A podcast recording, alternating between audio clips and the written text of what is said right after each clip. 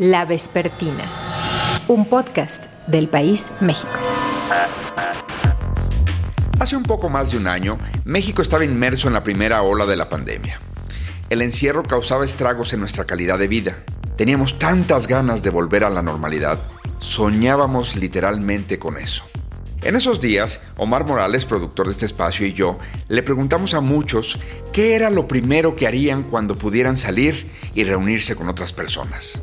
Suponemos que ahora todos ellos ya lo están haciendo. Suponemos que estos sueños en voz alta pronunciados en el encierro ya se han convertido en realidad. Escuchamos qué querían hacer algunos de los que entrevistamos en aquel entonces. Ceci Suárez, ¿qué es lo primero que tienes ganas de hacer con tu familia cuando el encierro permita que salgan a la calle allá en Madrid? ¿Qué harán? ¿Qué, te imaginas que harán? Ah, yo creo que eh, ir a la naturaleza, tener contacto con la naturaleza, eso principalmente. Eso es lo que más se extraña, creo. Em, posiblemente ir al mar. Guillermo Arriaga. ¿Qué harías el día que la gente del gobierno nos diga es seguro salir, pueden retomar su vida normal? ¿cuál sería tu añoranza, tu primera cosa que harías? Pues mira, este, pues salir.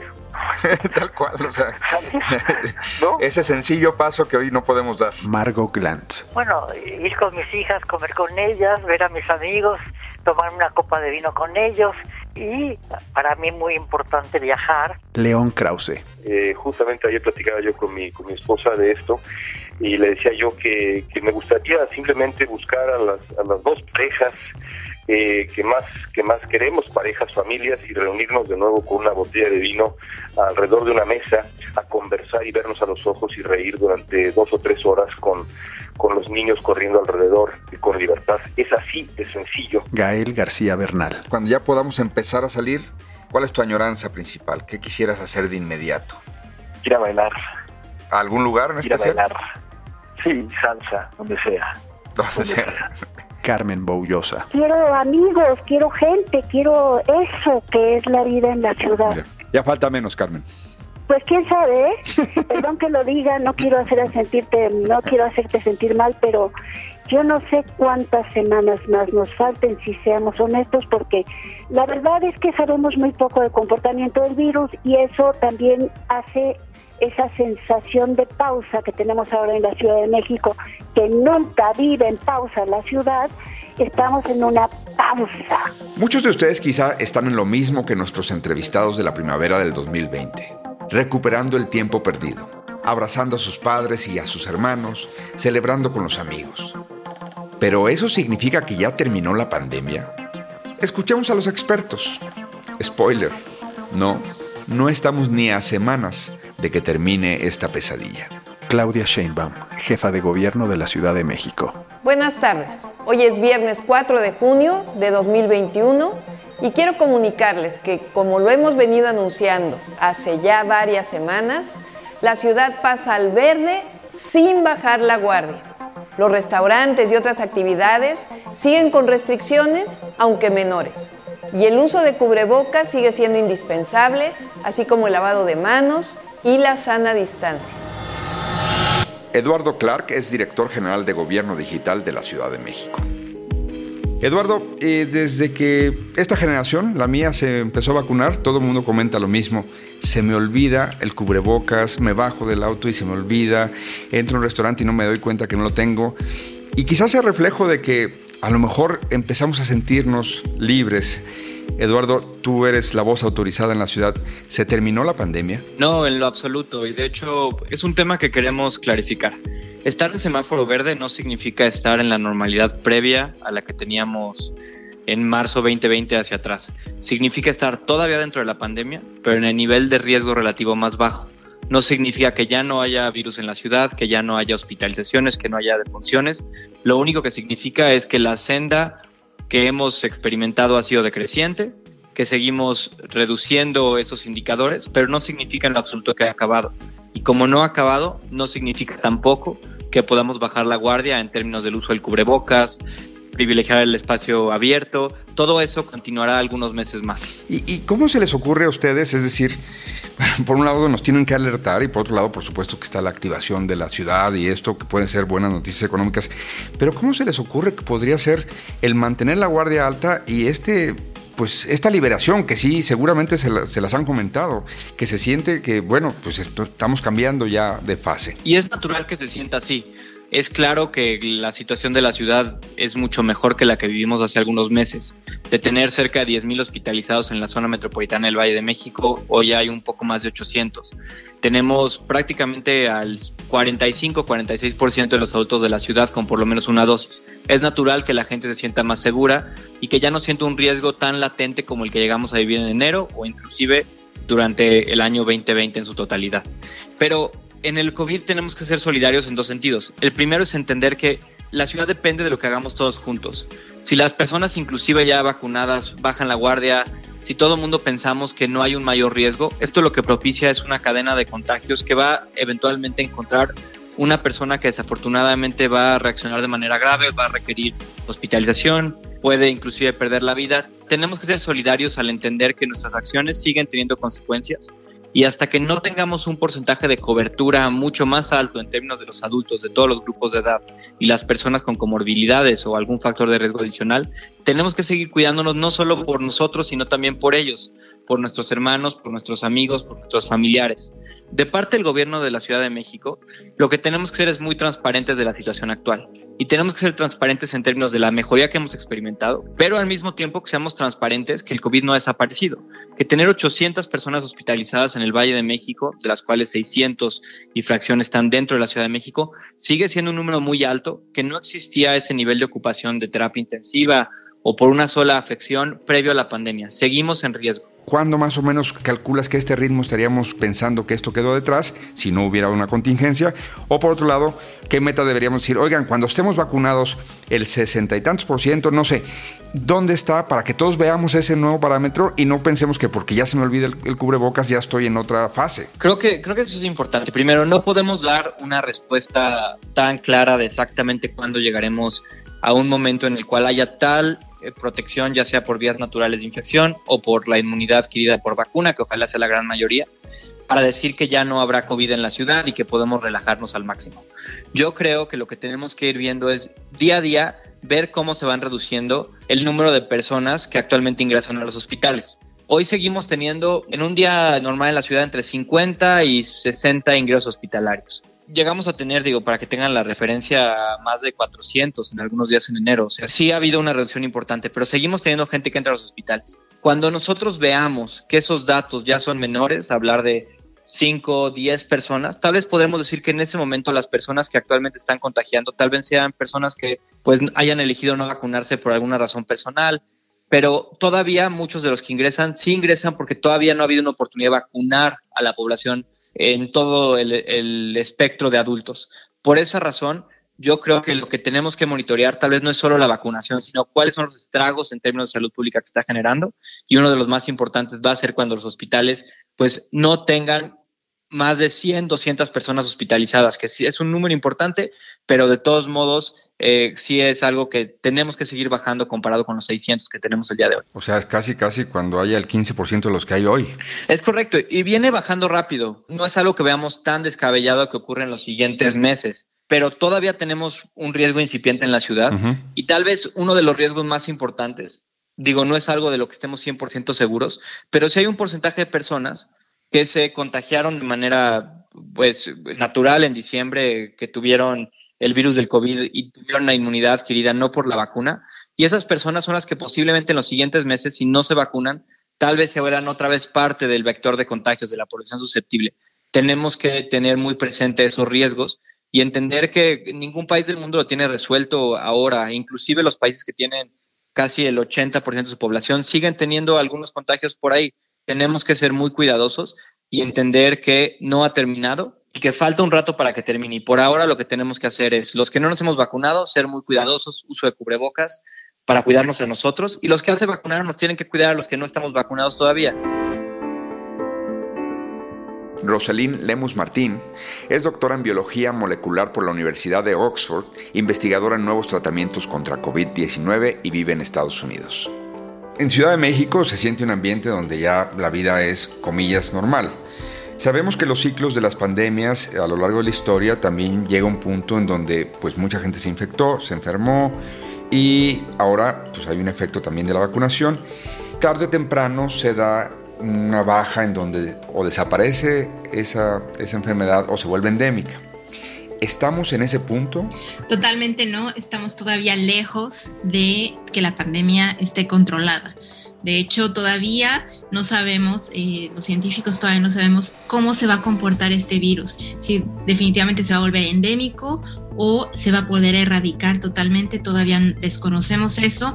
La tendencia y la mayoría de los científicos estamos pensando que se va a volver endémico, el virus se va a volver como un resfriado común, ¿no? Va a ser uno de estos virus, esperemos que sea ese el caso, pero para llegar a ese punto todavía faltan muchísimos años. Años. Todavía estamos en este punto eh, y creo que muchos países han tenido esta falsa sensación, incluso aquí en Estados Unidos, donde, donde yo vivo, se vive ya una falsa sensación de que la pandemia ya se terminó. ¿no? Pero definitivamente no se ha terminado, la pandemia sigue, la pandemia está todavía activa. En algunos países se está controlando un poco más, hay disminución de casos, en países donde se, se, se vacunó muy rápido, pero en otros países está subiendo eh, el número de casos. Sentimos que se infectó, enfermó sintomática o asintomáticamente mucha más gente de la que incluso nuestras autoridades fueron capaces de detectar. Entonces que habríamos llegado a la inmunidad de rebaño, pues porque nos enfermamos un montón y así somos los mexicanos y ya como nos enfermamos un montón, pues ya estamos fuera de peligro. ¿No es así? Sí se puede llegar a esa inmunidad de rebaño de forma natural, ¿no? Por infección natural, pero la inmunidad que se adquiere por una infección es más débil que la inmunidad que se adquiere por una vacuna.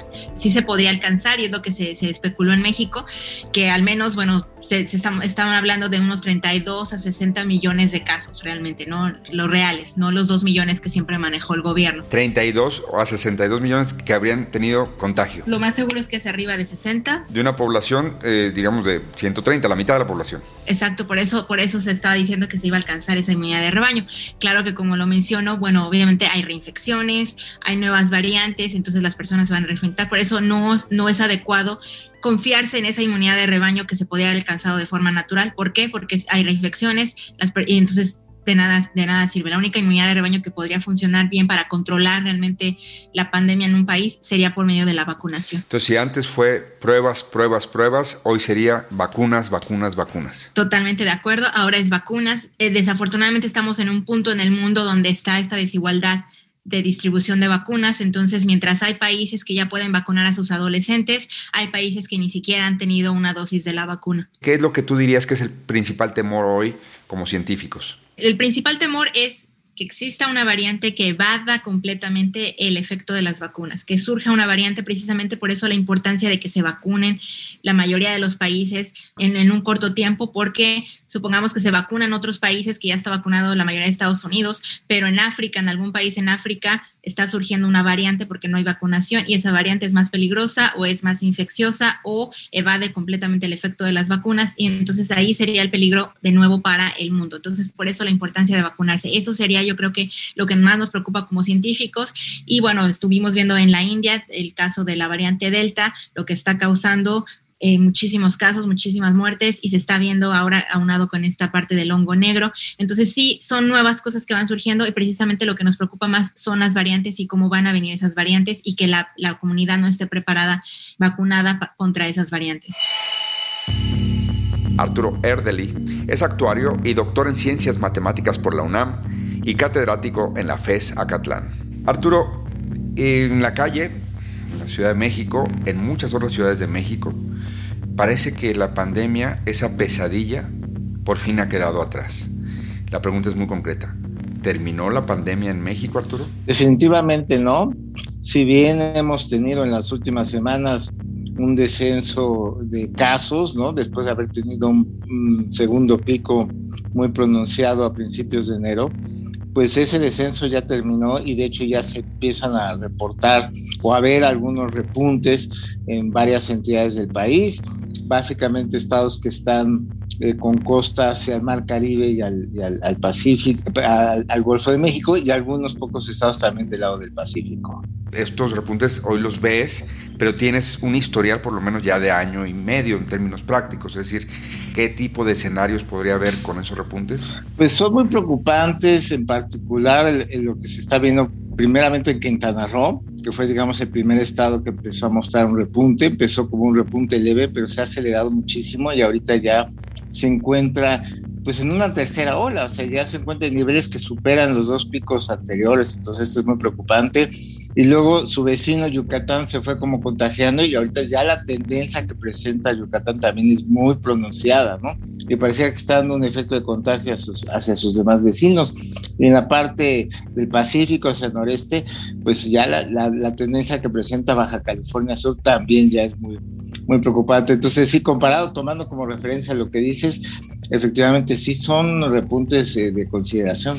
Eh, con la información disponible, ¿es posible ver que esos repuntes serían más pronunciados si no hubiera habido la escasa vacunación que ha habido? Más que la escasa vacunación, yo te diría que lo que medio nos protege, que todavía creo que nos protege más que la propia vacunación, es la cantidad de personas que ya se han infectado en México. ¿no? Yo estimo, con los mismos datos de oficiales, se puede deducir que aproximadamente el 56% de la población mexicana ya tuvo contacto directo con el virus. Obviamente la gran mayoría fueron casos asintomáticos, ni cuenta se dieron, pero eso, eso constituye sí una barrera para que no veamos unos repuntes tan terribles como los que vimos el año pasado. Entonces, eso ayuda a la poquita vacunación, que hasta el momento llevamos tan solo 11.6% de la población mexicana que cuenta con su esquema completo de vacunación.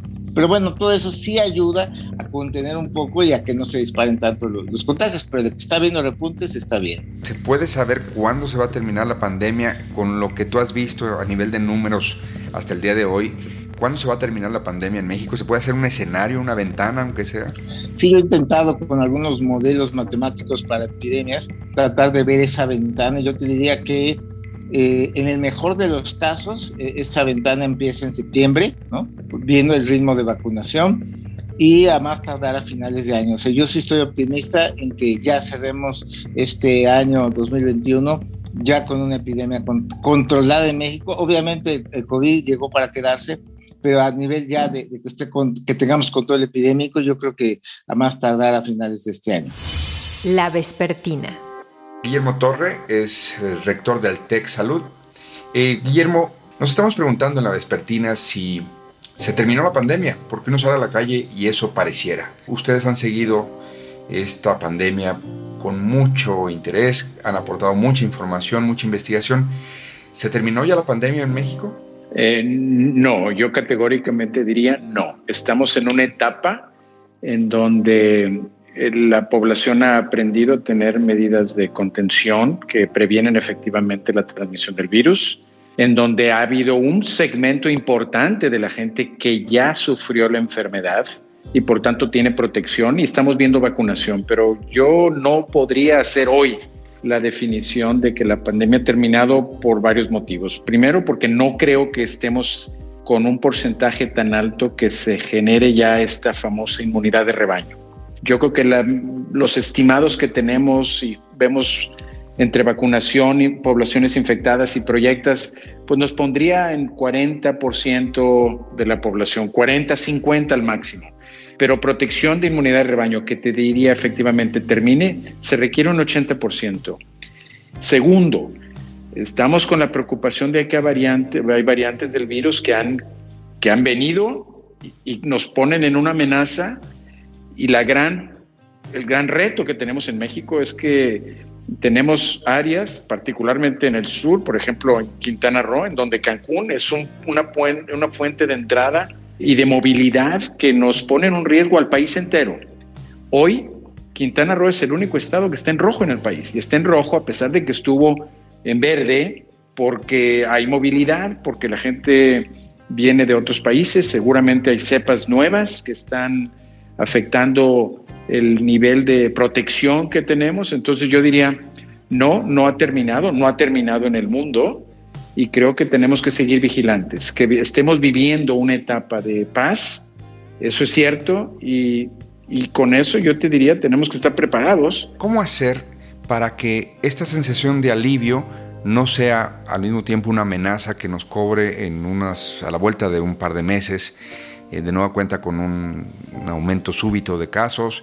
¿Alguna pista de...? Porque la gente estaba agotada, Guillermo, también eso es cierto. Sí, no, no, estoy de acuerdo. Yo también, yo creo que todos hemos estado agotados. Ahora, ¿qué es lo que yo diría? Mientras más educación hagamos en la población es mejor. Mira, te, te doy un ejemplo. O sea, recientemente tuve que comentar mi, mi, opinión sobre la reapertura escolar. Entonces hay gente que toma posiciones muy radicales, tanto en el magisterio como padres de familia. Pero lo que tenemos que entender es que el virus per se no va a desaparecer. Hoy, a diferencia del año pasado, sabemos cómo tratar la enfermedad mejor.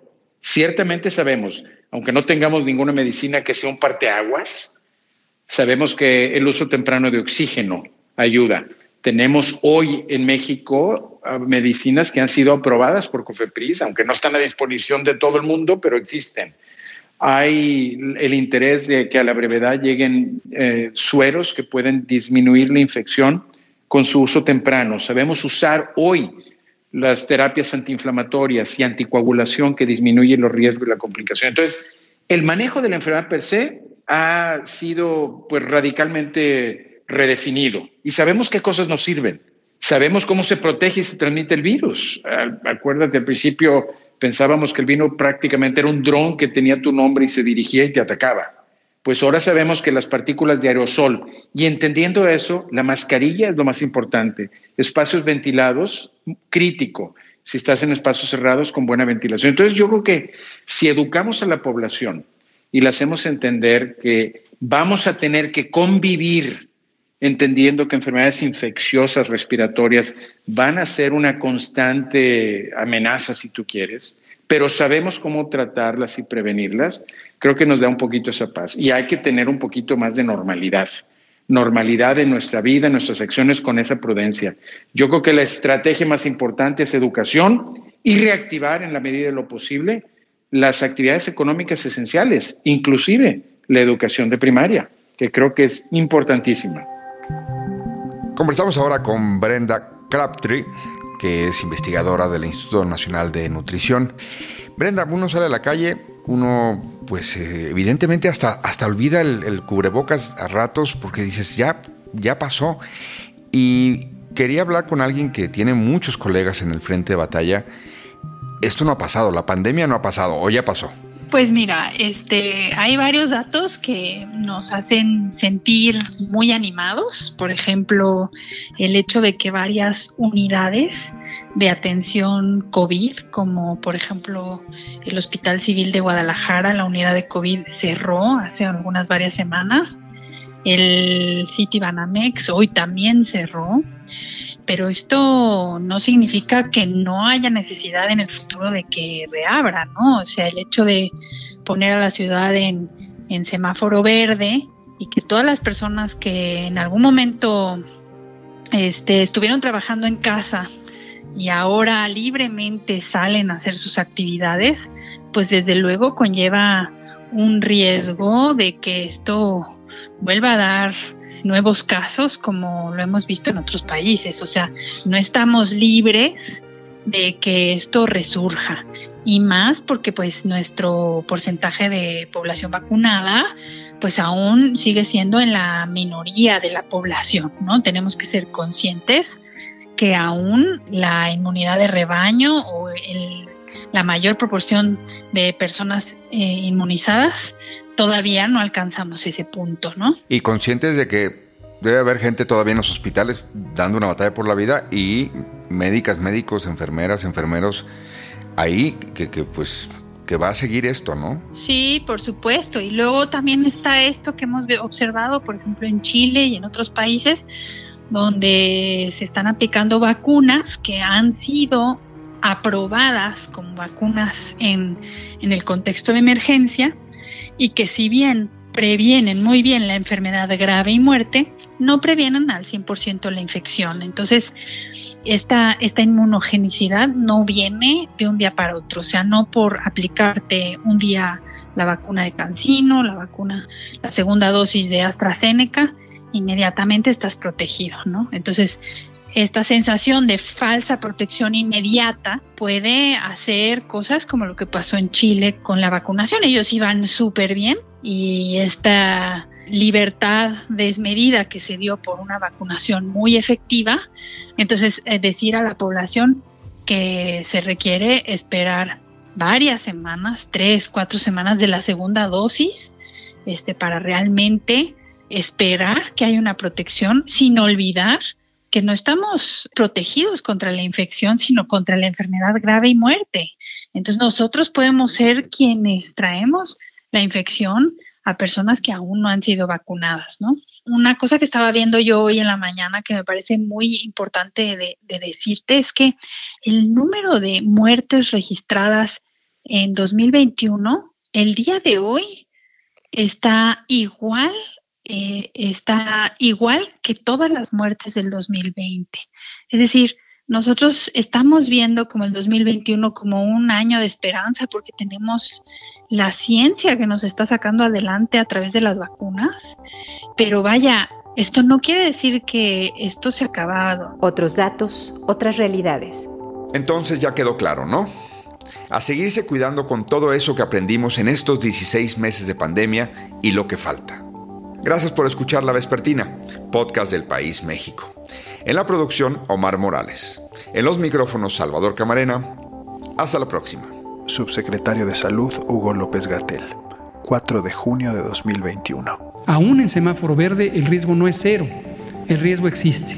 Uso la misma frase que hemos utilizado siempre. Mientras la epidemia esté activa en cualquier parte del mundo, puede haber una reemergencia, una reactivación de la epidemia en México. Y por eso no hay que confiarnos. Tenemos que mantener un balance adecuado entre esperanza y prudencia para poder actuar, activar nuestra vida pública. Esta vida pública no se puede detener. La Vespertina, un podcast del País México.